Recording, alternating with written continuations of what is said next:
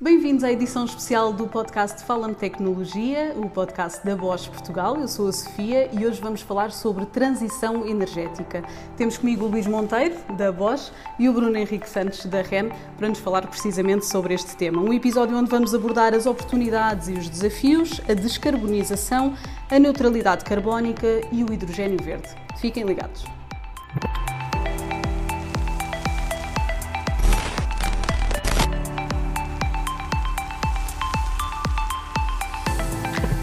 Vou começar pelo Bruno, que é Senior Advisor da, da REN e que está há 15 anos eh, ligado a esta área da energia, a quem pergunto onde é que começa esta transição? Sendo uma transição, onde é que começa, em que fase é que estamos e se estaremos dependentes destes combustíveis fósseis, eh, enfim, até quando ou para sempre? É uma pergunta interessante. Nós, neste momento, em Portugal, temos uma, um plano de descarbonização em, em curso. Há uma política energética que procura dar resposta um bocadinho a essa questão.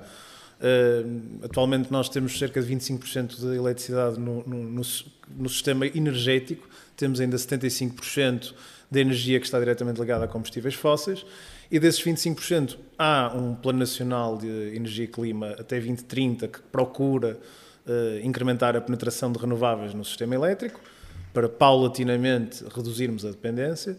Eh, mas também há outro tipo de, de políticas energéticas, a Estratégia Nacional para o Hidrogênio, que vem dar resposta a outra componente dos 75% e, e desta forma de incremental conseguirmos reduzir a nossa pegada, as nossas emissões e, e assegurar a transição energética que é feita de forma faseada. Mas em termos práticos, o que é que tem sido feito no âmbito desse plano nacional? O Plano Nacional de Energia e Clima é um conjunto de metas e de objetivos do governo em descarbonizar a economia pelo incremento de uh, produção de origem renovável, seja eólica, seja solar, seja outro tipo de tecnologias que, que uh, potenciem a geração renovável no sistema elétrico. Este plano tem vindo a ser materializado por um conjunto de agentes de mercado que tem vindo a instalar potência de origem renovável e, e, desta forma tem garantido de forma incremental, ou seja, ano após ano, a prossecução dessas metas, que são monitorizadas pela, pelas entidades competentes e a garantir que chegamos às datas que estão de compromisso, quer redução de emissões, quer de aumento de potência renovável e, e vamos tendo cada vez mais a nossa energia mais, mais verde. E retomo um bocadinho aquela primeira pergunta de onde é que esta transição começou e em que fase é que estamos, na verdade? Nós temos uma meta ambiciosa de chegarmos pelo menos a 60% de penetração renovável em 2030. Há um conjunto de projetos que estão neste momento a ser desenvolvidos por promotores e que temos todos, eh, estamos todos em crer que as metas vão ser atingidas em 2030 e, e inclusivamente estamos a assegurar, do ponto de vista da renda das infraestruturas, que todos os esforços são desenvolvidos para assegurar que essa potência é, é, é conseguida, é, é, acedida a sua entrada em sistema de forma a assegurarmos a, o cumprimento das metas. Luís, se calhar agora também vou, vou, puxar aqui um bocadinho pela voz. Enfim, já, já percebemos que há da parte do governo também um trabalho, há da parte da indústria. Em que, em que caminho desta transição é que a Bosch está? O que é que temos feito neste sentido? Ok. Eu começava por dizer que um, um, a Bosch eh, tem como missão eh, desenvolver tecnologia para, para as pessoas e, e fazê-lo preservando os recursos naturais. E, e, por isso a transição energética é uma prioridade. E o que é que temos feito nesse sentido? Um, a Bosch, há uns anos atrás, definiu como meta uh, atingir em 2020 a neutralidade carbónica de todas as empresas e, e, diria, localizações da Bosch em todo o mundo. Um, isto uh, no âmbito do Scope 1 e 2. O que é que isso quer dizer? Basicamente são as emissões que estão diretamente ligadas uh, à energia que uh, a empresa utiliza na sua atividade. E conseguimos porque, inclusivamente, fomos a primeira empresa do mundo a atingir aquilo que muitas ainda estão a trabalhar. É? Exatamente. O segundo passo, que é um passo, diria, muito, muito maior e, e mais complexo, que é o, o dito Scope 3, que é conseguir a descarbonização de toda a cadeia de valor uh, onde os produtos da, da, da, Bosch se inserem. E, aqui estamos a falar de uh, as matérias-primas ou componentes que compramos para integrar nos nossos produtos uh, estarem, serem eles também descarbonizados, toda a logística associada a isso e depois a jusante, os produtos que produzimos, eles próprios também terem uma pagada neutra. nesse sentido, nós estamos a desenvolver tecnologia mais eficiente, estamos a apostar nas tecnologias que são as mais eficientes e, para além disso, para além de serem eficientes, que sejam compatíveis com energias renováveis. E aqui estamos a falar de, de, de eletricidade, mas não se resume apenas a eletricidade uh, verde, uh, também estamos a apostar um, em, outros, em outros casos renováveis e esse, esse é o, o, principal caminho que é caminho que é para Bosch, o verde, exatamente, que assim. a Bosch definiu para, para reduzir a sua pagada carbónica. Bruno, também a REN, imagino que esteja a fazer este, este caminho sempre da, da transição, inclusive é também da descarbonização. Um, o que é que têm feito neste sentido? Que oportunidades é que vêm nesta descarbonização? A descarbonização é uma oportunidade não só para a REN como operador das infraestruturas, mas é uma oportunidade para a sociedade. Ou seja, é uma oportunidade, primeiro, que reduzimos as emissões uh, que estamos a, a, acumular ano após ano e a possibilitar às futuras gerações terem um ecossistema mais saudável. Eu acho que é uma oportunidade também para o país em particular, porque ao, ao, acelerarmos a nossa meta de descarbonização e implementarmos projetos para a descarbonização, estamos também a aumentar as nossas uh, o recurso às nossas fontes endógenas, ou seja, recorremos menos ao exterior, e, e, e as tecnologias que estão a ser desenvolvidas uh, para a integração nas redes de gás e eletricidade uh, são tecnologias cada vez mais maduras, cada vez mais competitivas, e ao serem competitivas também, um, tendo um custo menor, também vão gerar um custo mais competitivo da nossa economia, para as nossas empresas, para, para as nossas famílias terem acesso a, a energia paulatinamente mais, mais, mais acessível. Por isso, eu acho que as trajetórias de descarbonização acabam por ser um, um conjunto de, de, oportunidades para a sociedade e, e, e, no fim do dia, também para competências, apostando também no, no futuro daquilo que é uh, as competências técnicas e tecnológicas do nosso país, em assegurar que, ao implementarmos estas trajetórias de descarbonização, estamos a, a, a contribuir positivamente para o desenvolvimento dessas competências. Mas também há desafios, não é? Isto pergunto um bocadinho para os dois, porque de facto, onde existem oportunidades, existem sempre desafios. Uh, com que tipo de desafios é que, é que estamos a lidar? Luís, se calhar.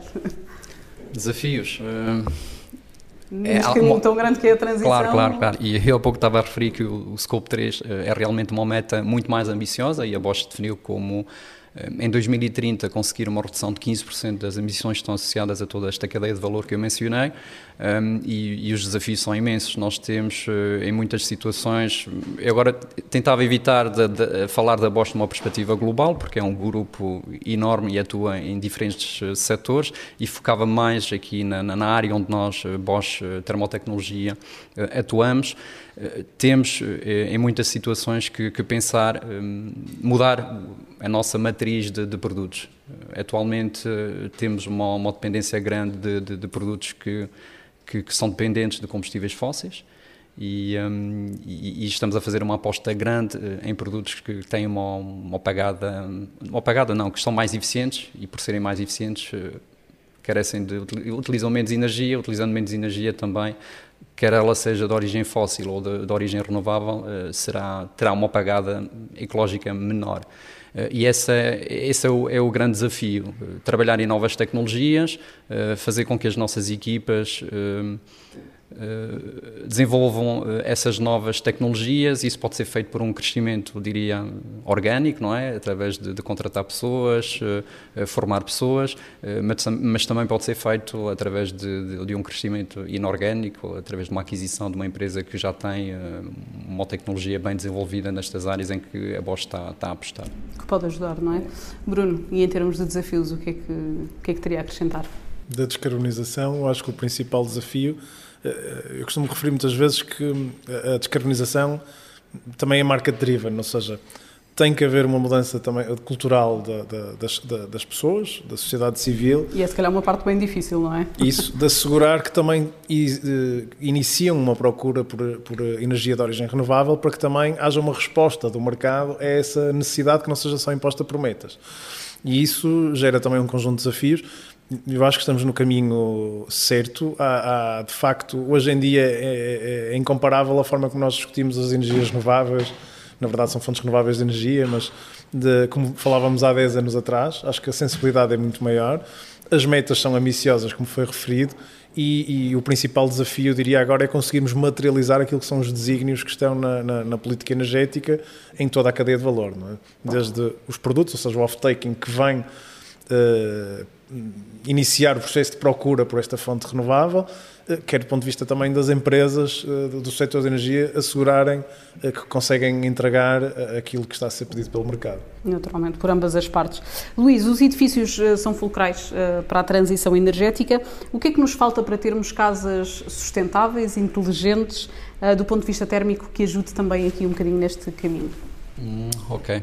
Uh, aqui é introduzir um conceito que eventualmente muitas pessoas não estão ainda familiarizadas, que são as uh, net, net, Zero Energy Buildings. São edifícios uh, que, no limite, serão autossuficientes. não precisarão de energia externa, pelo menos uma perspectiva média anual, para, para conseguirem assegurar as necessidades das pessoas que, que, que, que utilizam os edifícios. E, eh, e, nessa perspectiva, o, o, a Comunidade Europeia eh, definiu eh, como objetivo introduzir este, este conceito através de uma diretiva em que pretende que no futuro esta, este conceito se torne numa, numa realidade. E, o que é que consiste este, este conceito? Tem, pode ser abordado duas perspectivas. Uma perspectiva que é usar soluções passivas, Okay? Aqui agora estou a olhar para a perspectiva térmica, como é que nós podemos eh, fazer com que os edifícios eh, utilizem menos energia e há soluções passivas. Soluções passivas são tipicamente uh, melhorar os isolamentos, Uh, tem a ver também com a exposição solar. Uh, no, no, no, inverno queremos uma exposição solar que, que permita a entrada de, de, de, muita luz para aquecer o espaço uh, e no inverno e no verão tem que se pensar em soluções de sombreamento para evitar que, que, que a luz, excesso de luz, de luz é? que, que obrigue depois ao arrefecimento do, do, do, do, edifício.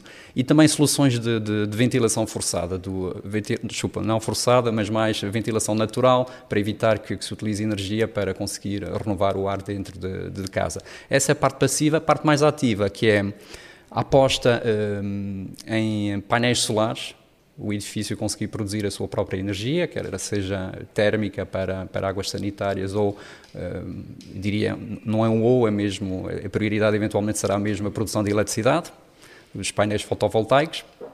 Uh, depois, há uma componente grande também que é utilizar equipamentos mais eficientes, essa é, é, é muito importante também. E, por último, um, a parte da inteligência uh, é fazer com que haja um sistema de gestão de toda a energia no edifício que consegue assegurar que há uma, um, um match uh, do, uh, da, da, produção de energia e, da procura, e, da, e do consumo de energia. E isso, quando falamos de, de renováveis, é, é, um desafio, porque o sol não, não está sempre presente, à noite não há sol, durante o dia às vezes há sol, outras vezes não há, e é preciso garantir essa essa, essa sincronização uh, e basicamente o que esses sistemas de energia fazem, uh, sistemas de gestão de energia fazem é uh, eles vão comunicar com os equipamentos e fazer com que os equipamentos funcionem em prioridade quando existe disponibilidade de energia e quando não existe, mantê-los em, em, em stand-by.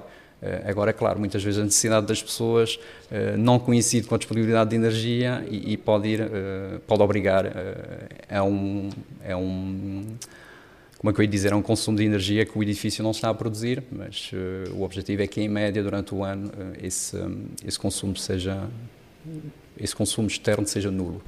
E achas que as bombas de calor, que são um dos ex-libris eh, da, da Bosch nesse sentido, também podem ser uma chave para isso poder acontecer? Claramente, claramente. As bombas de calor são um equipamento de aquecimento muito eficiente. Basicamente, uma bomba de calor, nós, ou ela vai utilizar uh, uma unidade de energia, e normalmente a eletricidade, e vai produzir quatro ou cinco eh, unidades de energia térmicas. Ou seja, aqui um efeito multiplicativo da, da, da, bomba de calor. Na verdade, o que ela faz é transportar energia, vai buscar energia fora do edifício e mete dentro de casa no inverno, e no, no verão é ao contrário, tira a energia o calor dentro de casa e, e coloca, eh, coloca lá fora.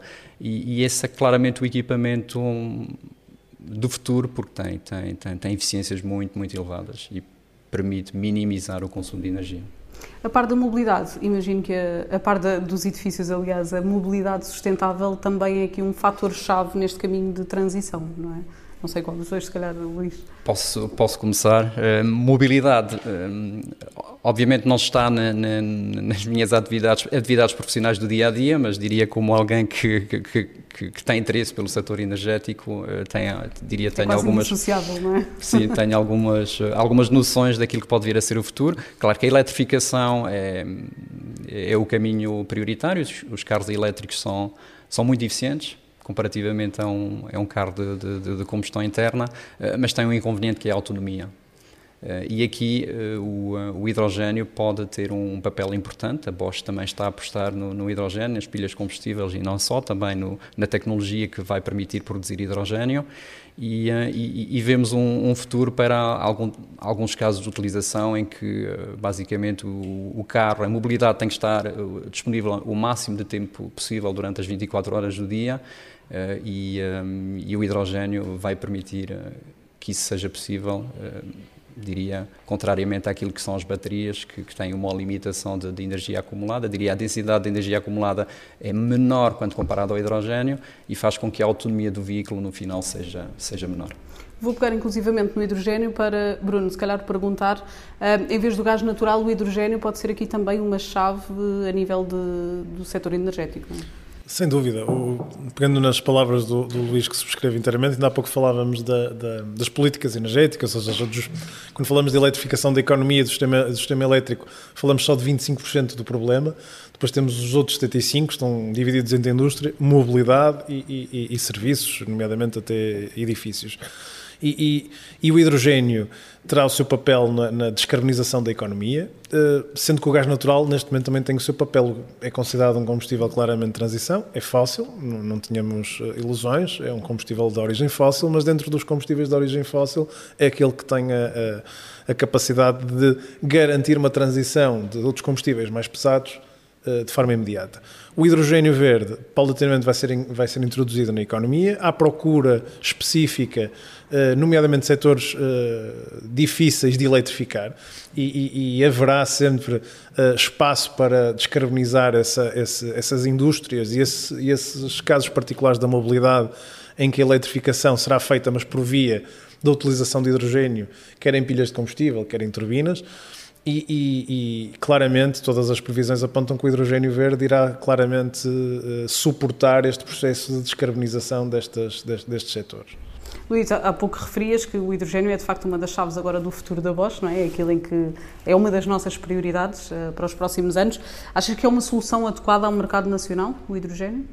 Uh, sim, penso que sim, porque um, tal, como, tal como outros países, Portugal também tem uma indústria, diria que consome bastante energia, uh, indústria que em algumas situações uh, requer muita potência, disponibilidade de potência e o, o hidrogênio é um, tem essa particularidade, tem uma densidade de energia grande, consegue disponibilizar uh, energia, um, grandes quantidades de energia num curto espaço de tempo.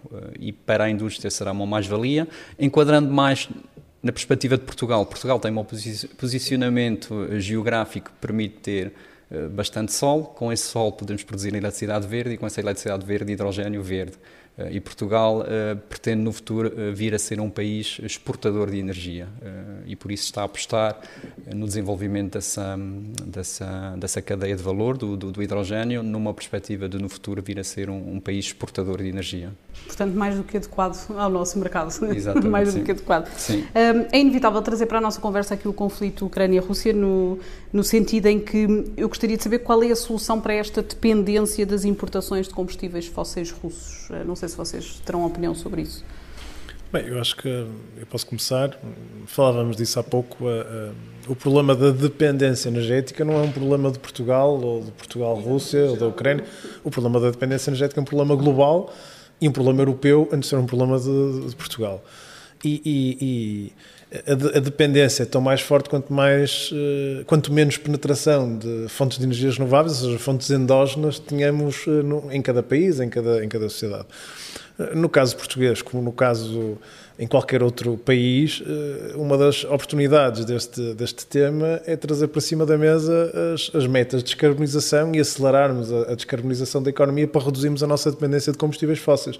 Não meramente uma questão da de, de, de, dependência, mas por todas as razões elencadas há pouco, de, emissões, de sustentabilidade e, e de, até de competitividade da nossa economia. Por isso o tema da dependência é, é, é mais amplo que não se circunscreve àquilo que está a acontecer neste momento. É? Luís, alguma coisa? Acrescentava só mais um ponto, tal como o Bruno estava a dizer, o, o governo definiu metas e está a implementar medidas para, hum, como é que eu ia dizer, de, de reduzir a dependência de, dos gases eh, fósseis e, hum, e, e diria de combustíveis fósseis de uma forma geral, uh, e essa meta vai permitir uh, eliminar essa dependência, uh, mas é a longo prazo. É? E esta questão da Rússia é uma questão imediata é urgente. E o que é que nós podemos fazer no imediato? Eh, no imediato, eh, a comunidade europeia definiu uma, uma, uma série de medidas e uma delas é um, ehm, impôs uh, aos diferentes Estados-membros o objetivo de reduzirem o seu consumo em 15%. E, e nós, como diria consumidores, também podemos dar o nosso contributo, mudar de algumas formas os nossos hábitos de, de, de consumo, para reduzir os tais 15% que permitiriam uh, garantir uh, no imediato a independência de, de, de, desta energia que vem da, da Rússia. Os e... exemplos para essa redução, enfim, já temos visto um bocadinho, mas queres deixar alguns conselhos para que as pessoas ah. também possam fazer em casa a sua posso, parte? Posso. A primeira recomendação é pesquisa na internet, existem sites especializados. Com dicas. Exatamente, com dicas, pesquisem. Eu, posso falar, por exemplo, de algumas coisas que eu tenho feito em casa, por exemplo, um, estamos a falar de mobilidade. Eh, eu agora conduzo de uma forma mais eh, suave, uh, antecipo travagens, que é para evitar estar a acelerar e depois travar quando estou a chegar a um semáforo em cima do carro, do carro está à minha frente. Um, no autostrada, por exemplo, em vez de andar a velocidades de 130 ou 140, uh, vou a velocidades de 100, não andamos, 110. Não, é que não andamos a 130, 140, note-se, mas sim, no caso de eventualmente haver uma emergência, não é? Exatamente. Um, uh, eh, o, que é, o que é que uh, o que é que o que outros exemplos posso dar também? Eh, necessidades de aquecimento e arrefecimento, muitas vezes por uma questão de conforto. Olha, vou ligar aqui o aquecimento, vou ligar o arrefecimento no, no, no verão pá, dar aqui uma, uma, uma, tolerância maior e dizer, pá, hoje não vou fazer. Hoje, vou buscar mais uma manta, vou buscar mais uma manta um no inverno, vou abrir um bocadinho mais a janela, ou então, uh, como é que eu ia dizer, pá, vou, vou, vou, vou, suportar este ligeiro desconforto, muitas vezes são ligeiros desconfortos, não é? E, desconforto e, térmico. É, e, e, podemos, podemos conseguir gerir isso sem, sem necessidade de, de, de fazer aquecimento ou arrefecimento. Uh, podemos também usar uh, em casa, não é? Tenho, tenho mudado tudo o que era lâmpadas de, de incandescência, outra tecnologia tenho mudado para lâmpadas LEDs, um, redutores de consumo de água também, em algumas torneiras têm caudais muito elevados, normalmente os adultos têm cuidado de não abrir, mas eventualmente com crianças pode fazer sentido. Um, e também os termostatos, é? para controlar melhor a temperatura. Sim, também, olha, podia dar também uma dica relacionada com, diria, com, o nosso, com os nossos produtos. Os, os termoacumuladores são, são equipamentos que têm perdas térmicas, são equipamentos pouco eficientes e têm perdas térmicas mesmo quando não são usados. Um termoacumulador, mesmo que a pessoa não tome banho, ele está a consumir energia, pode consumir uma quantidade de energia ainda razoável. Uh, existem uh, os novos modelos, os, os, os, modelos inteligentes, eles conseguem se adaptar aos consumos da pessoa e, basicamente, quando a pessoa não está a utilizar, ele vai desligar e vai antecipar o momento em que a pessoa vai utilizar e vai ligar antes para ter água quente, a pessoa utiliza água quente e depois mantém-se novamente uh, desligado. Uh, isso pode ser feito at através de, das novas tecnologias já bem incorporadas no produto ou pode ser feito através de dispositivos que se compram e que permitem, que adicionalmente, liga-se um, tipo uma ficha inteligente que dá para programar, que dá para eh, de, uma, de alguma forma fazer com que o equipamento ligue quando é necessário e esteja desligado quando não é necessário. Beneficiar das tecnologias para, que, para facilitar este caminho, não é? Eh, eu pergunto para quem nos ouve se esta transição energética vai trazer mais um custo às pessoas, aos contribuintes, como estamos habituados a ouvir, ou se pelo contrário acaba por ser um ganho. Claro que é sempre um ganho a longo prazo, não é? Porque caminhamos para, para, um, para um objetivo mais verde, mais sustentável, mas no fundo isto vai custar aos bolsos de alguém, não? Pergunto. Não sei se queres. Posso, posso, posso, posso dar a minha perspectiva. Posso dar a minha perspectiva. Eh, eh, esta, esta transição energética, na minha perspectiva, vai ter um. Quer dizer, acho que não é só a minha perspectiva, penso que é mesmo a realidade, é um facto, vai ter um custo para toda a gente, não é? Ou seja, todos esses investimentos que o, que o governo está a fazer para um, aumentar um, a incorporação de energia renovável no nosso sistema energético têm um, têm um custo. E até aqui os, os combustíveis fósseis foram, eram uma solução de, energética, diria, barata.